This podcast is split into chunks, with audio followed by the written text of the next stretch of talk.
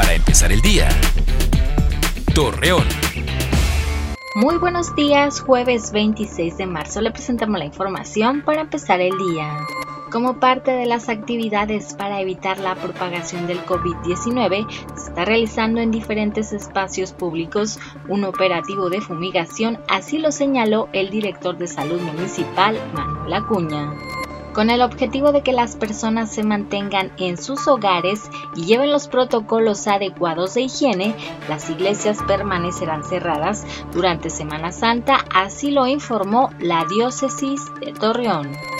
Gunter Rodríguez, presidente de la Asociación Laguna Yo Te Quiero, realizó una convocatoria que consiste en que los ciudadanos se unan a la compra de insumos para el personal que trabaja en diferentes clínicas ya que algunas carecen de ello. Mediante las redes sociales circula un video donde se muestra a una paciente con coronavirus ingresando a la clínica 16 del Instituto Mexicano del Seguro Social, ocasionando pánico en la ciudadanía, a lo cual el hospital manifestó no crear falsas especulaciones. Hoy se celebra el Día Mundial para la Concientización de la Epilepsia o Día Púrpura.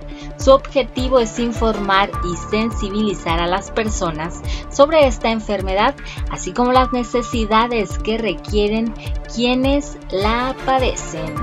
Acompáñanos con toda la información dos minutos antes de las 9 de la noche por Mega Noticias. Para empezar el día, Torreón.